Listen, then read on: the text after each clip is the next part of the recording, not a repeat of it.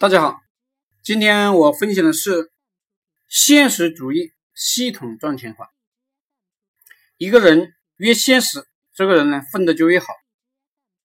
比如，我们看到哪个行业赚钱多，我们就加入那个行业就行了。你送快递，月收入呢不能到十万，而搞直播可以，那么呢，我们立刻选择搞直播。再比如，你当员工不能做到月收入破十万。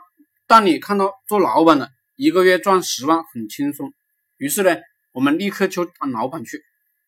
现实主义最重要的是不要用自己愚蠢的脑袋思考问题，我要通过社会上既定的现象来判断对错。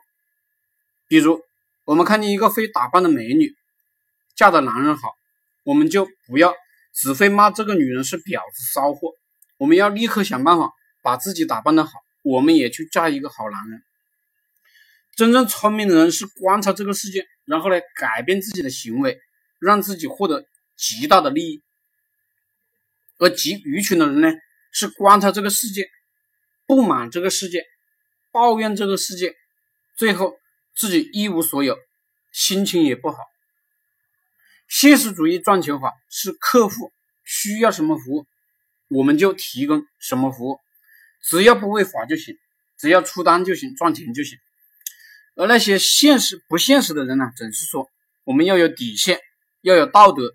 结果呢，客户提出的要求我们满足不了，钱没赚到，公司倒闭。我做了一个业务，心理咨询。有的心理咨询师说我们是有底线的，有的事情呢我们是不做的。这样的心理咨询师呢，得罪了不少客户，也很少有客户呢回头。